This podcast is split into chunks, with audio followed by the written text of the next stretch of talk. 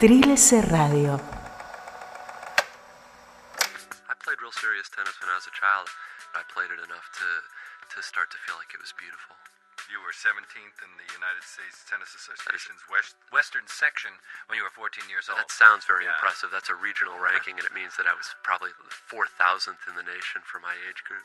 But could you have been better? Was it a matter of uh, choice that you didn't?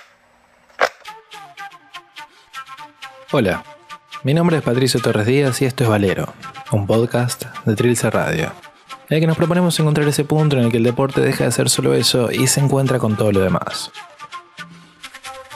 En el capítulo de hoy vamos a hablar del tenis como experiencia religiosa, un poco para seguir abriendo el abanico de deportes y otro tanto para satisfacer mi capricho de hablar de uno de los escritores estadounidenses más importantes del último tiempo, David Foster Wallace. Empecemos por los datos biográficos y aburridos que solo sirven para dejar de hacer esta introducción.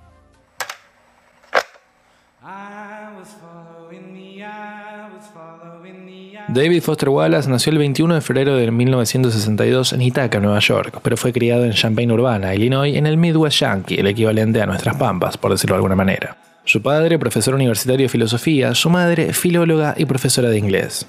De pibe, a Wallace le pintó el tenis y en esa tierra de planicie y tornados se dedicó a jugar de manera semiprofesional, llegando a ser a los 15 años, y en sus propias palabras, casi fenomenal. Es que a Wallace, además del tenis y la literatura, claro, le gustaba fuerte la matemática y entendía el deporte no tanto como un asunto de destreza física, que la tenía, sino como un sistema de distancias, potencias, ángulos. Como diría él mismo en su ensayo Deporte derivado en el corredor de los tornados. Las condiciones en el interior de Illinois son interesantes desde un punto de vista matemático y adversas desde un punto de vista tenístico. El calor estival y la humedad recalcitrante, el terreno grotescamente fértil que envía hierbas y hojarasca volando a través de la superficie, quironómidos que se alimentan de sudor y mosquitos que se crían en los surcos de los campos y en las zanjas inundadas de algas que rodean los campos de labranza, junto a los cuales es imposible jugar al tenis de noche porque las polillas y los jejenes de la mierda atraídos por las luces de sodio forman planetas en miniatura alrededor de las farolas y toda la superficie iluminada de la pista se llena de pequeñas sombras espasmódicas. El progreso de Wallace lo llevó a competir en torneos de todo el estado y otras ciudades del país, en circuitos cada vez más profesionales. Irónicamente, a medida que mejoraban las canchas en las que competía, sin las imperfecciones de su pueblo natal, se le hacía más difícil desarrollar su juego. Eventualmente, para los 18 años, desistió del tenis, aunque siguió enseñando y nunca abandonó su fanatismo, y marchó a la Universidad de Amherst, donde en 1985 se graduaría summa cum laude, o sea, con honores, en lengua inglesa y filosofía. Y es en esos años que se forma lo que nos trae a meter su vida a este episodio. Porque es acá que Wallace despliega su talento de escritor versando problemas matemáticos al punto que sus profesores le recomiendan dedicarse a la narrativa. Es acá que Wallace, a modo de tesis y con 23 años, entrega una fucking novela, que se publica como la escoba del sistema y es un éxito bárbaro. Pero bueno, suficiente de Wallace de momento. Vayamos para otro lado.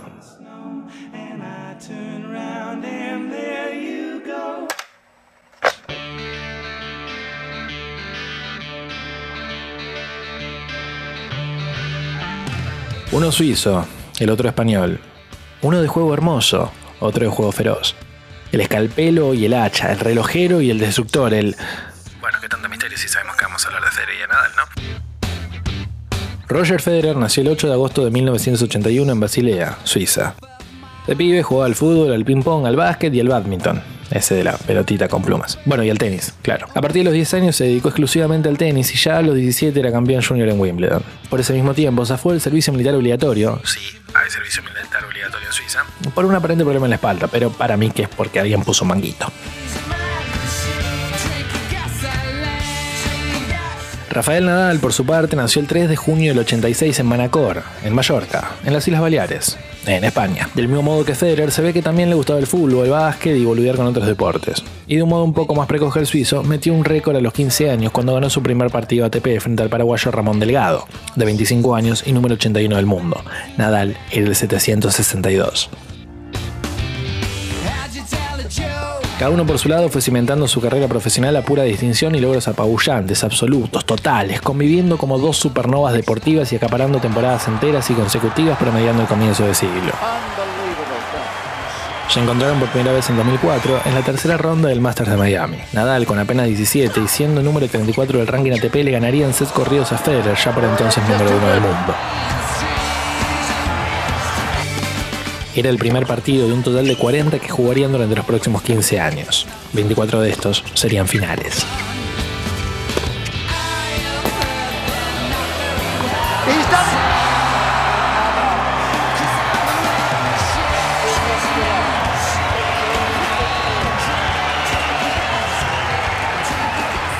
Well, a quite astonishing win by a young man whose progress is so fast, so.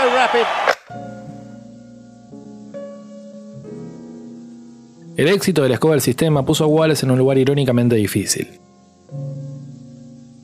A los 23 años bien podría haber escrito la mejor obra de su vida, o al menos en esa dirección parecía carburar su intensa psiquis. Lo que para muchos escritores o escritoras podría haber sido una bendición y un empuje definitivo para seguir en la senda de la literatura, para Wallace era más bien una limitación, como si el mundo le dijera, ok pibe, hasta acá, ahora vuelve a tu vida normal. Bueno, se lo diría en inglés, ¿no? Así todo, gana una beca para seguir escribiendo y está por sacar una colección de cuentos, La niña del pelo raro, pero se ve envuelto en una serie de quilombos legales porque en sus relatos aparecen personas famosas con nombre y apellido, y bueno, la editorial no quiere quedar pegada por denuncias. Mientras se entretiene, digamos, un poco demasiado con el facito, la tele, el escabio, pero sigue escribiendo. El libro se publica, recibe otra beca, la rompe toda, se mete en Harvard, bueno, en fin.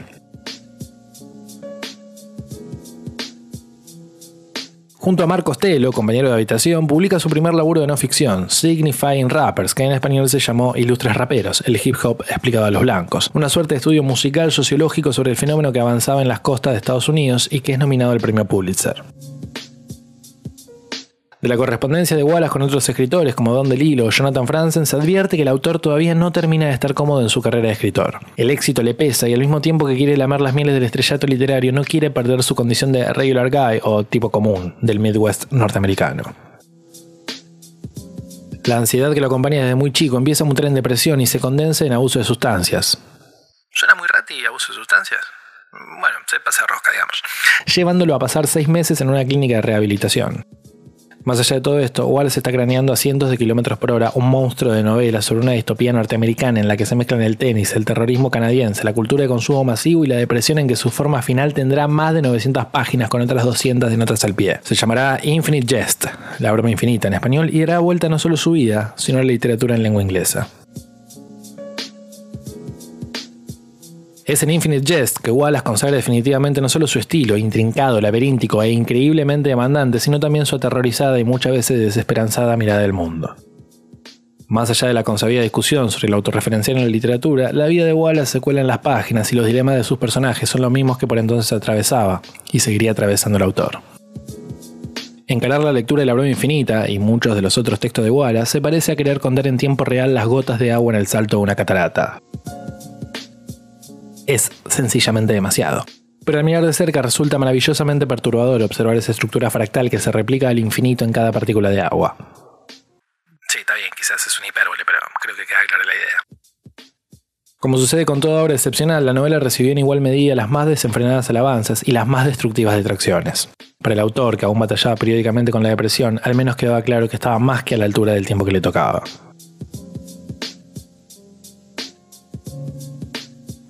Los 2000, para Nadal y Federer, eran el comienzo del resto de su vida. Para David Foster Wallace, no tanto. Federer y Nadal, como decíamos antes, recién en 2004 disputaron el primer partido de los 40 que los enfrentaría el día de hoy. En total, cada uno lleva más de 1200 partidos y entre los dos suman casi 200 títulos, 38 de ellos de Grand Slam. De 2005 al 2010 serían número 1 y 2 del ranking ininterrumpidamente acaparadores absurdos de finales, fueron protagonistas excluyentes del tenis mundial durante años y la final de Wimbledon que disputaron en 2008 es considerada por muchos como el mejor partido de tenis de todos los tiempos. Sin embargo, por razones que se advertirán más adelante en este mismo relato, no es de este partido del que vamos a hablar, sino del que los enfrentó en el mismo lugar pero dos años antes, la final de Wimbledon de 2006.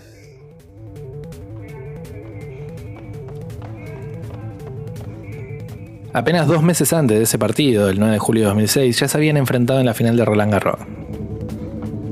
Nadal ganó aquella vez en cuatro sets y nadie hubiera imaginado que llegaría a la final de Wimbledon, ya que su fuerte era el polvo de ladrillo y su debilidad el césped. Y al césped es precisamente el suelo que mejor le sienta al suizo, que barrió en sets corridos a todo lo que se le puso adelante. En ese año perdió solo cuatro partidos, los cuatro contra Nadal. Y acá uno siente que ya no tiene mucho más que decir porque todo lo dijo Wallace, que está sentado en el All England viendo todo esto porque dice, el tenis por TV es el tenis en vivo, lo que un video porno es experimentar la realidad del amor humano. Wallace habla del enfrentamiento entre el rey y el regicida, una batalla entre Apolo y Dionisio, de cómo la belleza, con mayúsculas, no es la meta de ningún deporte de alta competencia y sin embargo se hace presente en su forma más elevada en un partido como este. Belleza cinética, la reconciliación del ser humano con el hecho de tener un cuerpo. Wallace hace especial hincapié en lo que implica ver un partido de tenis de este nivel en vivo, ya que por televisión no puede apreciarse la velocidad en la reacción de los cuerpos, el sonido sibilante de la pelota surcando el aire a 200 km por hora y cómo los jugadores reaccionan a una pelota en menos de lo que les toma preparar dos veces.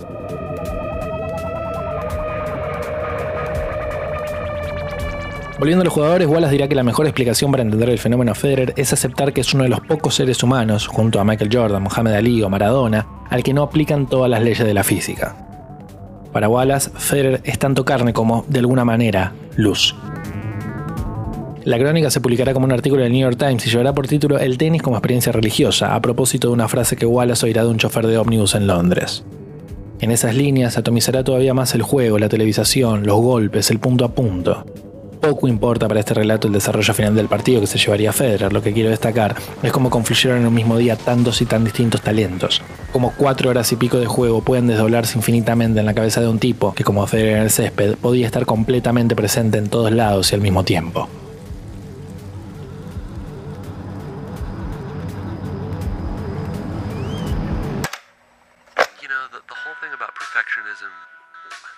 Perfectionism is very dangerous because, of course, if your fidelity to perfectionism is too high, you never do anything. Because doing anything results, it, it's, it's actually kind of tragic because it means you sacrifice how gorgeous and perfect it is in your head for what it really is.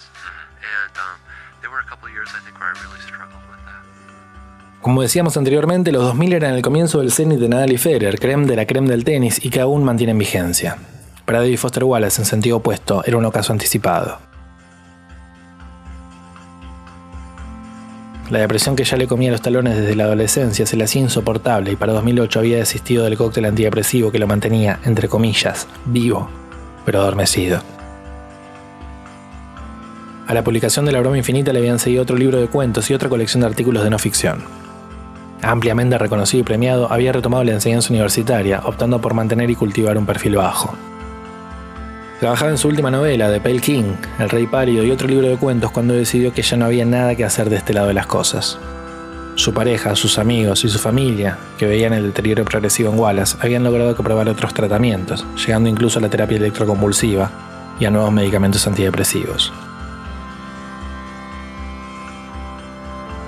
El 12 de septiembre de 2008, después de escribir instrucciones para la edición del Rey Pálido, escribió una nota de dos páginas y cercó en el living de la casa que compartía con su esposa, la pintora Karen Green. David Foster Wallace tenía 46 años.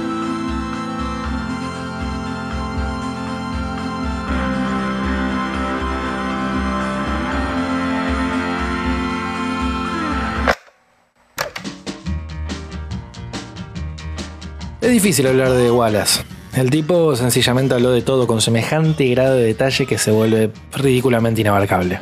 Busquen sus libros, sus textos, sus notas, sus crónicas y van a entender de lo que les estoy hablando. Les recomiendo también, si quieren seguir indagando, que vean la película The End of the Tour, que abarca algunos días de su vida allá por 1995. Eso ha sido todo por hoy. La semana que viene nos tocará hablar de comunismo, hockey sobre hielo y capitalismo salvaje en la Rusia postsoviética. Mi nombre es Patricio Torres Díaz y esto fue Valero, un podcast de Trilce Radio.